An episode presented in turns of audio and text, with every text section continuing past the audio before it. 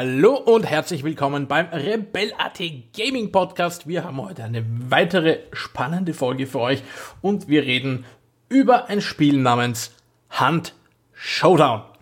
Und wir, das sind heute der Sigi Arnold in Salzburg. Hallo, diesmal nicht auf der Couch vom Tom, weil der natürlich nicht dabei ist. Wir müssen beide am Boden sitzen. Und meine Wenigkeit, der Georg Pichler in Wien. Ähm, Hunt Showdown ist ein Game von Crytek, das sich jetzt schon ein Weilchen im Early Access auf Steam befindet und heuer noch im zweiten Halbjahr irgendwann erscheinen soll. An diesem Punkt ist es wohl an der Zeit, die sogenannte Sigipedia aufzuschlagen. Sigipedia erleuchte uns, was ist denn Hunt Showdown? Was ist Hunt Showdown? Ähm, Hunt Showdown ist ein First-Person-Shooter in so einem ja, Horror-Wild West-Szenario mit ein bisschen Dämonen sollte ursprünglich ähm, ein spiritueller Nachfolger von Darksiders werden. Also ähm, die Entwickler von Darksiders wurden ja gekauft von Crytek und dann in Crytek USA umbenannt. Spiel wurde, was nicht, 2014 angekündigt und am Monat nach der Ankündigung ähm, ist Crytek USA einfach pleite gegangen. Und dann ist ja die Idee mal brachgelegen. Irgendwann 2017 hat der Mutterkonzern das Ganze dann wieder aufgegriffen ähm, und weitergebaut und Seit Anfang 2018 ist das Spiel jetzt auf Steam im Early Access eben verfügbar, soll irgendwann dann für die Xbox One, PS4 und PC ähm, erscheinen. Hätte Free-to-Play sein sollen, momentan eher kostenpflichtig.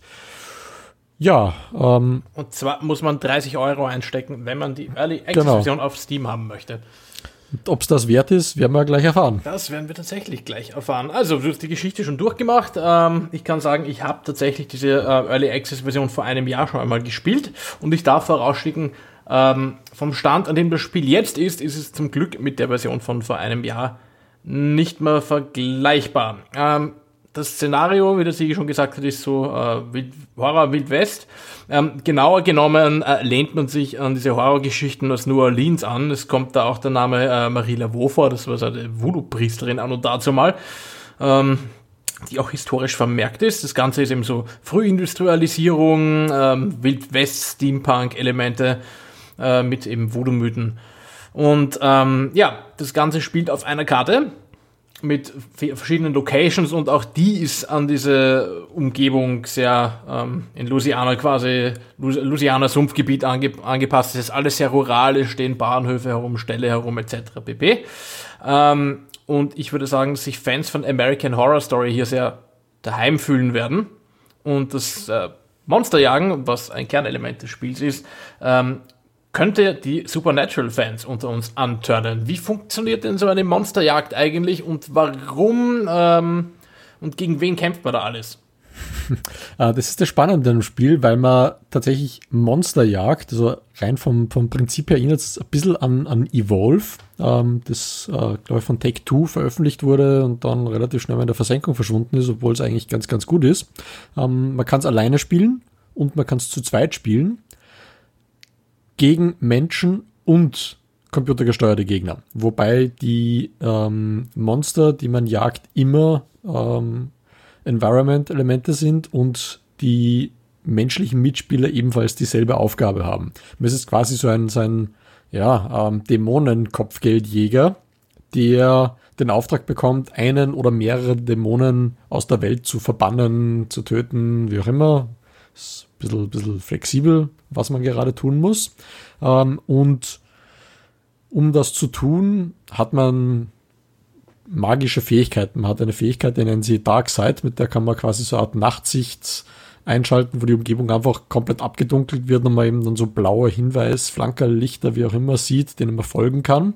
Und wenn man diesen Spuren folgt, kommt man dann irgendwann zu den Quests stellen. Das ist entweder ein Boss direkt, es sind Hinweise, die man sammeln muss, ähm, um dann tatsächlich Bosse zu finden. Und diese Hinweise gibt es dann an verschiedenen Stellen der Map eben für alle Spieler sind es dieselben Hinweise. Das heißt, man kann dann anderen Spielern über den Weg laufen, die denselben Auftrag haben. Und wenn man dann so drei bis fünf Hinweise pro Boss gesammelt hat, weiß man dann später auch, wo der Boss ist. Ja, was passiert, wenn man Boss gefunden hat, normalerweise? Ja, wenn man den Boss gefunden hat, dann landet man, also ist, die, die Bosse waren zumindest jetzt, so wie wir das äh, erlebt haben, immer in irgendeinem Gebäude drin, in irgendeinem Keller oder in irgendeinem großen äh, Stallartigen Gebäude. Und ja, dann geht man rein halt und kämpft gegen den Boss. Man kann auch zwischenzeitlich tatsächlich rausgehen. Diese Bosse verlassen diese ähm, Stelle nicht, was ein bisschen weird ist.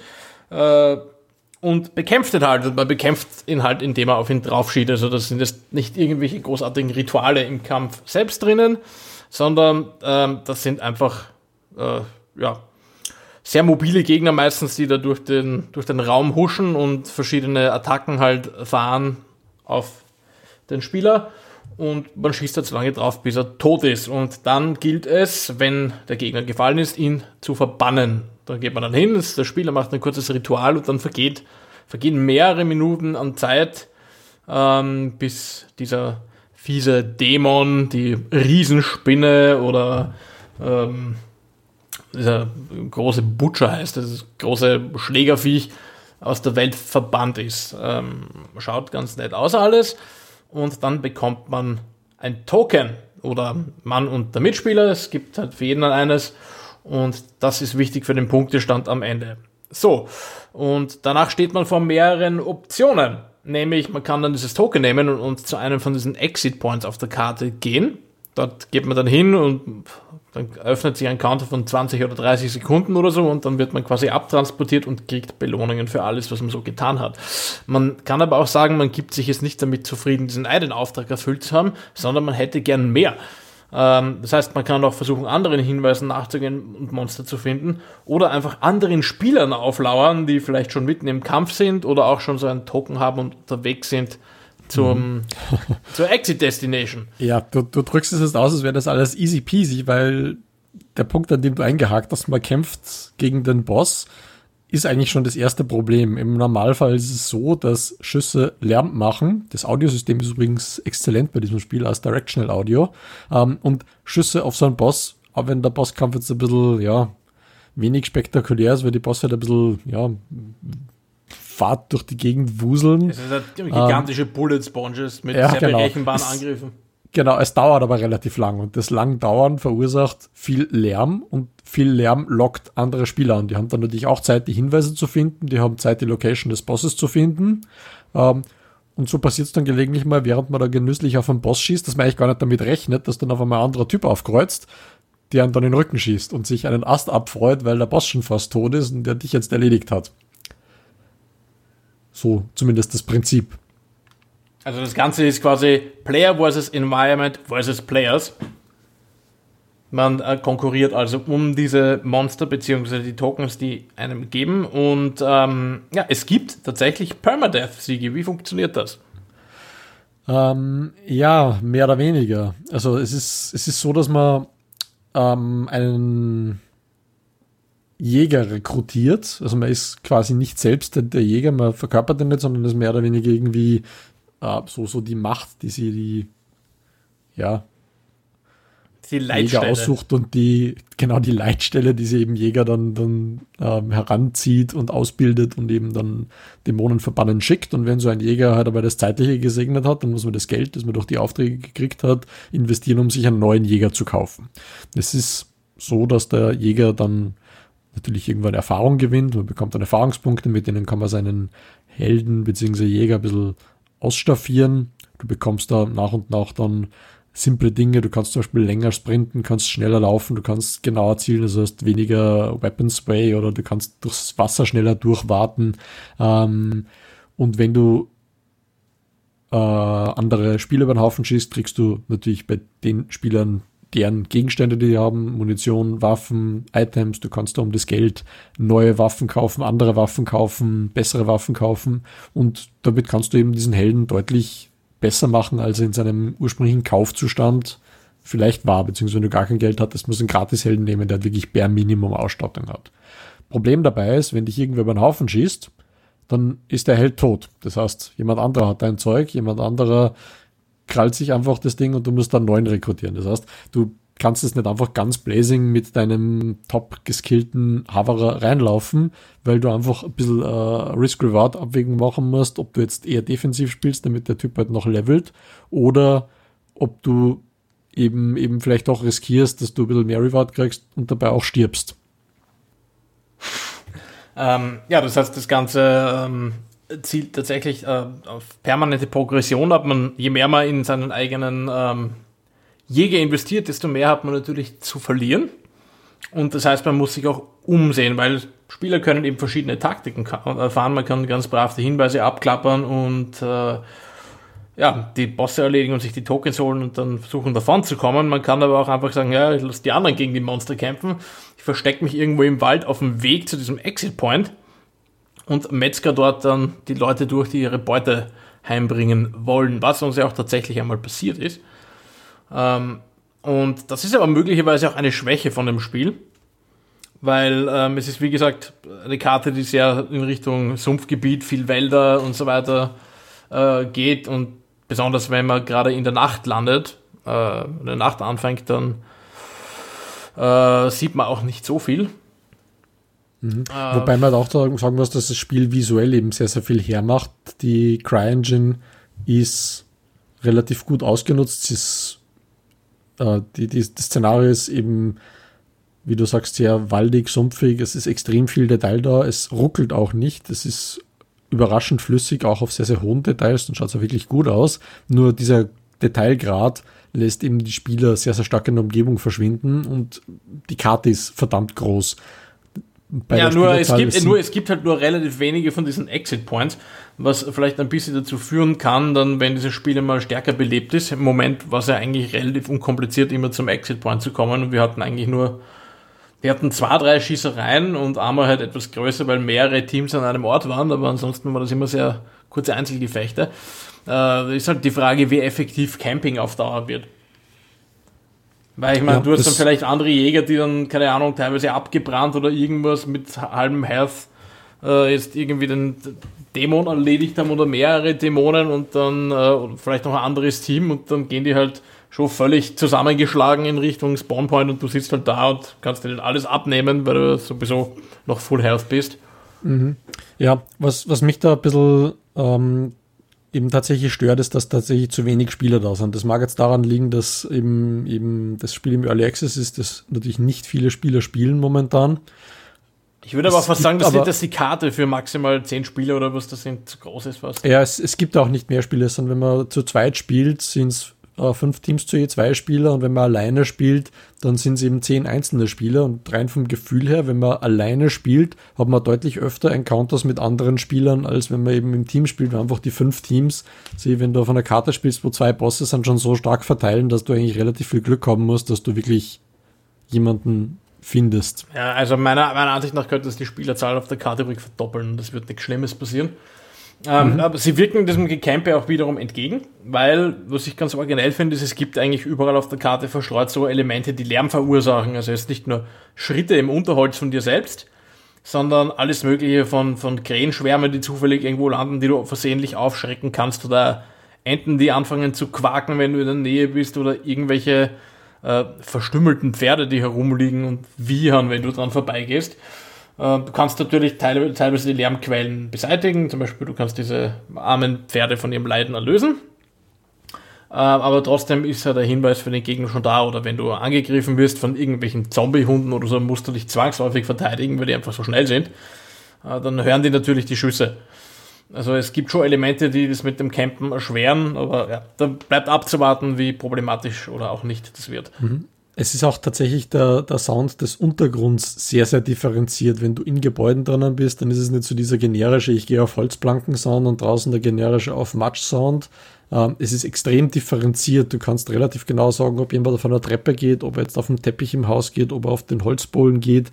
Dann liegen teilweise in irgendwelchen Ecken liegen leere Blechdosen oder Papiersackerl oder ähm, es liegen Scherben am Boden und wenn du eben dann diese Gebäude-Layouts, die jetzt ja bei ähnlichen ähm, PvP-Spielen ebenfalls natürlich nicht mannigfaltig sind. Es gibt einfach verschiedene ja, Gebäudetypen, die immer wieder gleich aufgebaut sind. Kannst du dann schon relativ genau sagen, wo du jetzt herumläuft, weil du die unterschiedlichen Geräusche ganz gut zuordnen Ja, ich meine, überhaupt soundtechnisch ist dieses Spiel sowieso eine Wucht. Ich meine, mir gefällt auch der Soundtrack sehr.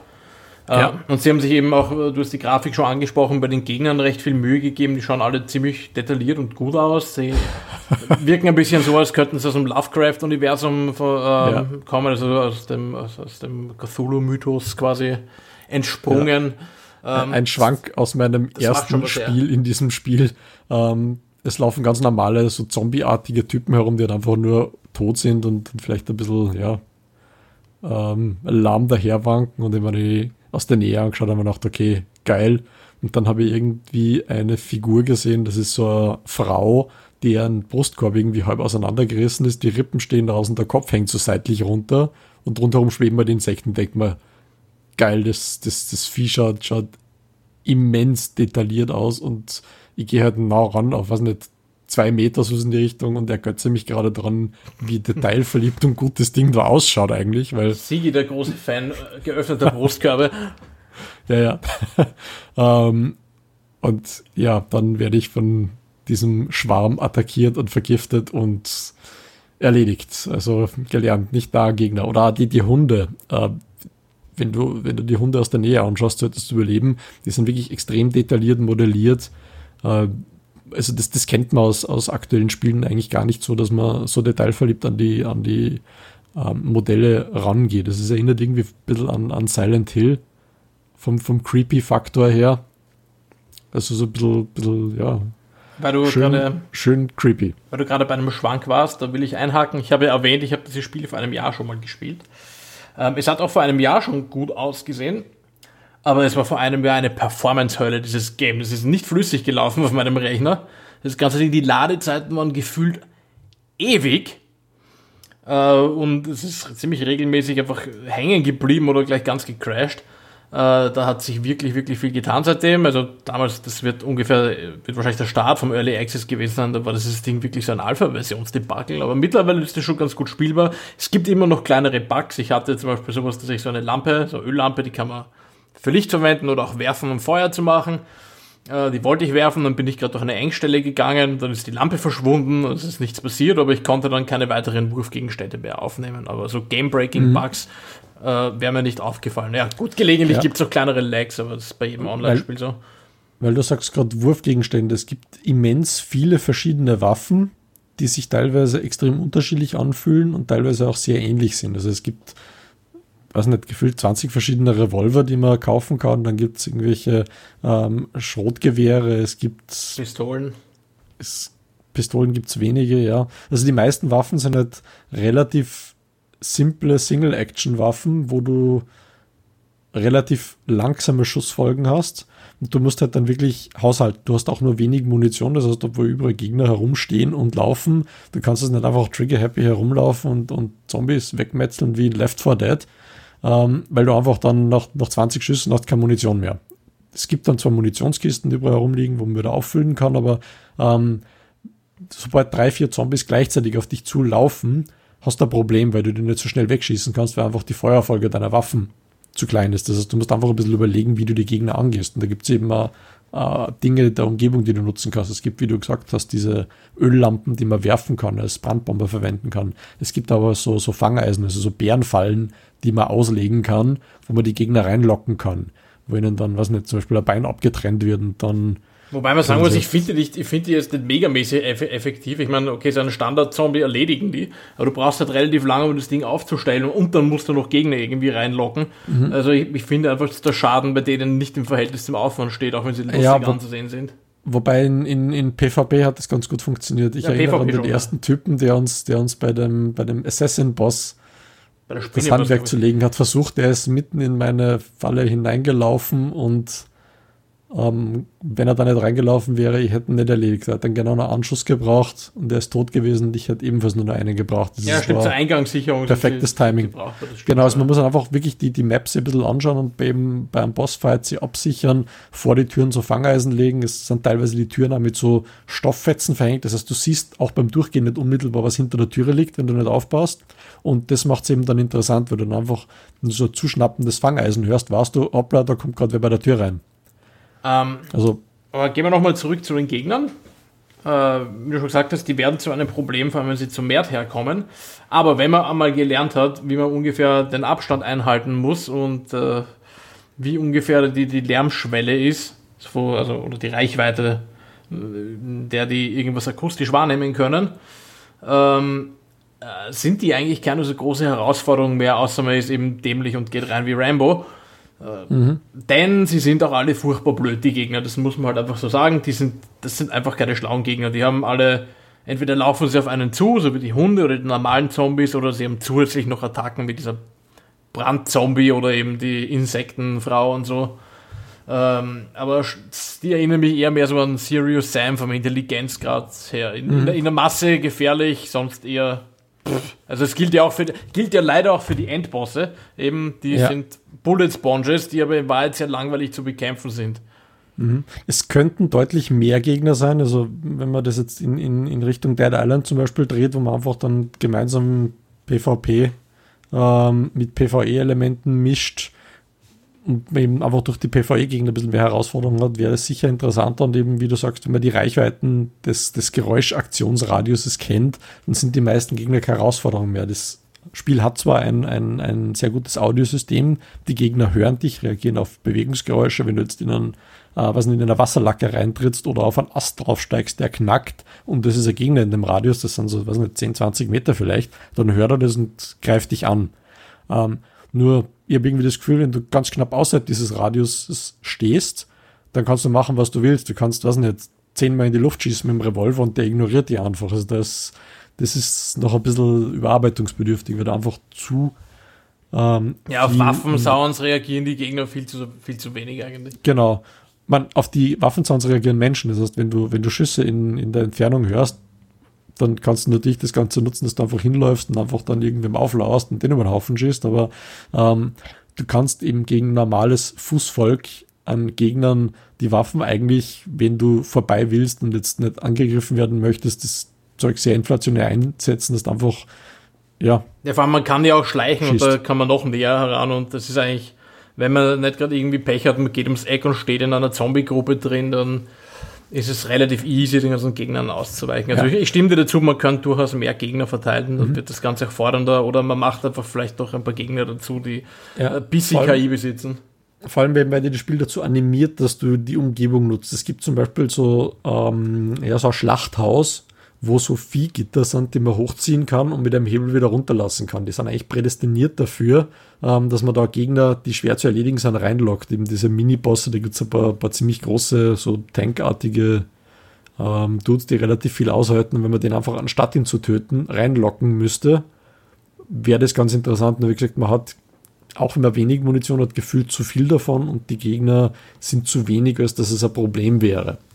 Drum. Das heißt, die ganze ähm, die Herausforderung an sich steht und fällt damit, ob da jetzt auch menschliche Gegner eingreifen oder nicht. Also wir hatten ja Runden, da sind wir unserer Mission nachgegangen, haben einen Endboss erschossen und sind völlig unbehelligt wieder zum Exit Point gegangen. Mhm. Wo Wobei völlig wurde. unbehelligt, du musst dazu sagen, dass das Spanischen trotzdem ewig dauert, auch wenn kein Gegner mehr da ist. Es ist keine menschlichen Gegner, menschlichen Gegner mehr.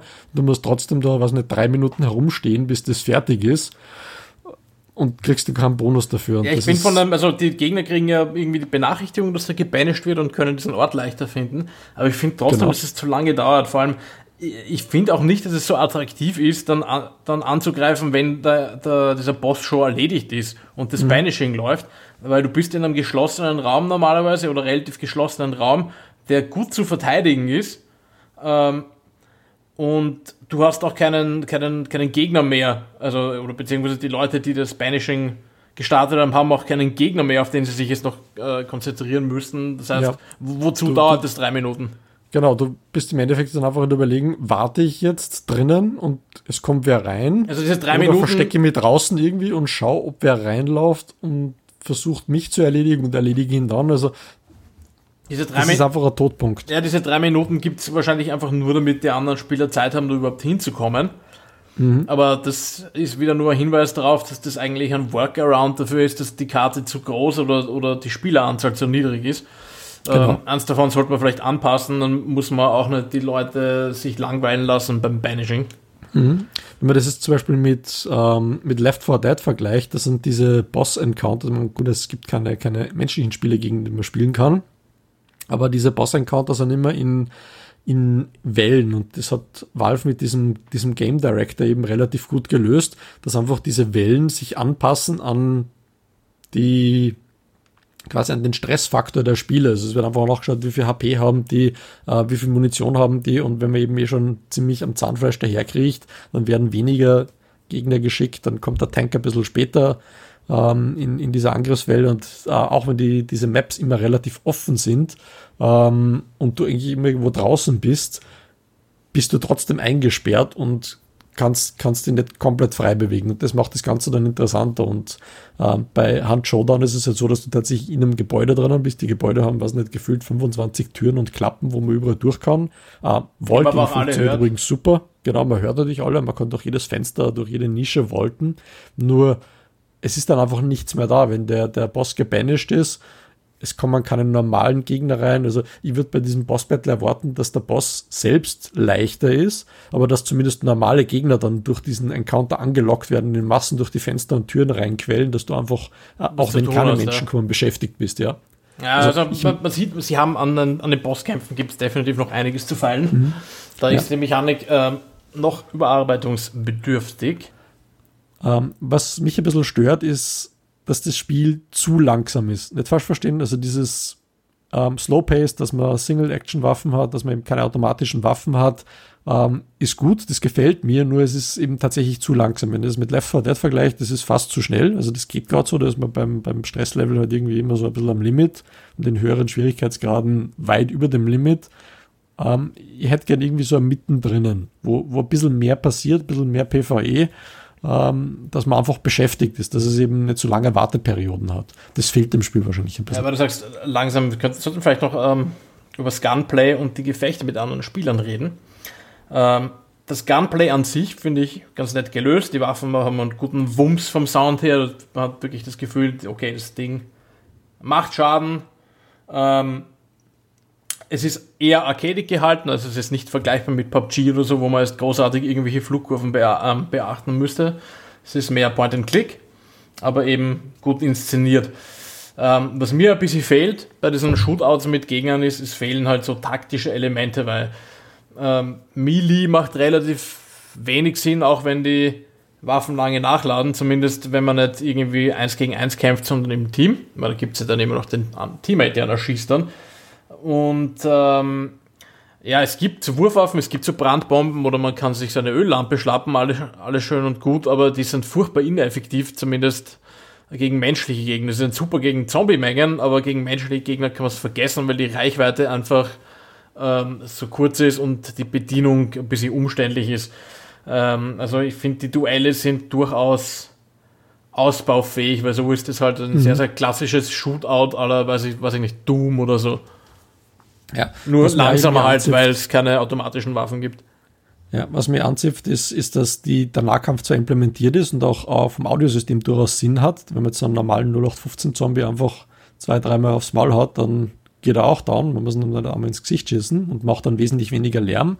Nur anstatt du, du ihm einfach mit, mit der Pistole, mit dem Revolver, mit dem Gewehr eine draufgeben kannst, wie du es zum Beispiel in Left 4 Dead machen kannst, mit einem Secondary Attack, kannst du das nur mit einer speziellen Nahkampfwaffe oder mit einem Sekundärgegenstand. Das heißt, du kannst ihn mit einer Öllampe, mit einem Medikit, mit einem Messer, mit einer Taschenlampe, was auch immer du als, als Zweitgegenstand hast, nah bekämpfen. Man sogar das Medikit hat einen Nahkampfangriffswert, äh, aber du kannst mit einfach mit dem Gewehrkolben draufhauen. Und das ist das, das, das Pacing, dass man da wirklich die Waffe erst wechseln muss auf eine andere, damit er einfach draufhauen kann das ist zu langsam. Also da, da würde ich mir wünschen, dass man da eben, wie gesagt, das System wie in Left 4 Dead implementiert. Ja, das ist alles auch ein bisschen clunky, aber mal schauen. Äh, sie haben ja vielleicht, weil sie haben ja noch Zeit, ähm, an dem Spiel herumzuschrauben. Es gibt definitiv noch Baustellen. Ähm, ja, vielleicht sollten wir dann zum Fazit kommen. Wir haben jetzt lang und breit über so ziemlich alle Aspekte dieses Games geredet. Ähm, Sigi, es kostet 30 Euro im Steam Early Access und soll im zweiten Halbjahr erscheinen. Würdest du sagen, man sollte jetzt 30 Euro dafür ausgeben? Ähm, zum jetzigen Zeitpunkt würde ich 30 Euro nicht ausgeben. Wie, wie schon gesagt, das Spiel wirkt irgendwie ein bisschen verwaist. Es gibt zu wenige Gegner, es gibt zu wenig menschliche Gegner, es ist, wirkt einfach erst ein bisschen leer. Das Spiel selbst, das Szenario ist, ist super, es ist grafisch super, es, es läuft absolut stabil, keine Crashes, kein gar nichts. Äh, es schaut wahnsinnig gut aus für die Performance, die es liefert. Also es gibt natürlich mittlerweile schönere Spiele, aber äh, die CryEngine leistet einfach sehr, sehr gute Arbeit und ähm, wenn man das jetzt mit, mit anderen Spielen vergleicht, die ähm, Online-Multiplayer in dem Umfang mit einer derartig großen Map darstellen, dann kann es auf jeden Fall mithalten.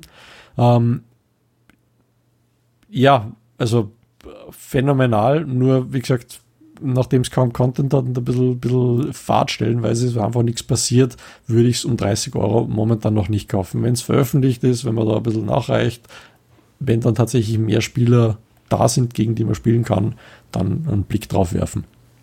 Ja, dem schließe ich mich weitestgehend an. Ich finde auch das Spielkonzept an sich originell. Es ist einmal wirklich was anderes als äh, die typischen ähm, Team-Shooter und erinnert mich ein bisschen an dieses Konzept von Fear the Wolves, das ein Battle Royale-Spiel ist, in dem es auch PvE gibt. Also die sprichwörtlichen Wölfe, die einen töten können und die sehr gefährlich sind. Ähm, und ich muss auch sagen, ähm, gemessen an meiner Erfahrung vom letzten Jahr hat das Game wirklich große Fortschritte gemacht, vor allem auf technischer Ebene. Ähm, ja, aber es gibt eben die Größe der Karte versus die Anzahl der Spieler ist ein Problem. Die KI-Gegner sind ein bisschen zu dämlich, um wirklich gefährlich zu sein. Aber wer sich damit anfreunden kann, wer vielleicht auch dann ein bisschen ein, ein Fable für dieses äh, Mystery, Horror, äh, Lovecraft-Szenario hat, sollte es auf jeden Fall unter Beobachtung halten. Es gibt noch ein paar Monate, in denen die Entwickler dann auch was drehen und wenden können, denn es hat auf jeden Fall Potenzial. Eine klare Kaufempfehlung gibt es von mir aber jetzt noch nicht. Und damit sind wir auch schon am Ende für diese Woche für den Rebellati Podcast. Wir freuen uns, wenn ihr auch bei der nächsten Episode dabei seid. Die kommt plangemäß mal wieder am Sonntag um 18 Uhr. Und ähm, ihr könnt uns natürlich abonnieren wir sind auf allen möglichen ähm, Plattformen, die Podcasts anbieten, iTunes, Stitcher, Spotify, Castbox oder wo auch immer ihr eure Podcasts hört. Ähm, ihr könnt uns natürlich auf Facebook, YouTube oder Twitter folgen, um up to date bleiben. Auch dort, auch auf ähm, YouTube gibt es unsere Podcasts ähm, anzuhören. Äh, und ihr könnt auch natürlich mit uns spielen. Nämlich, wenn ihr auf unseren Discord-Server kommt, unter rebella.de slash Discord, dort sind wir relativ regelmäßig zu finden und spielen gerade PUBG, League of Legends, Forts und diverse andere Games. Vielleicht auch mal wieder ein Game, das, über das wir dann podcasten. Ähm, und wenn ihr uns einfach nur zusehen wollt, ihr findet uns auch auf Twitch unter dem Namen Rebell.at. Ähm, ja, in diesem Sinne, bleibt uns treu, empfehlt uns weiter. Wir hören uns wieder. Bis zum nächsten Mal. Tschüss. Ciao, eine schöne Woche.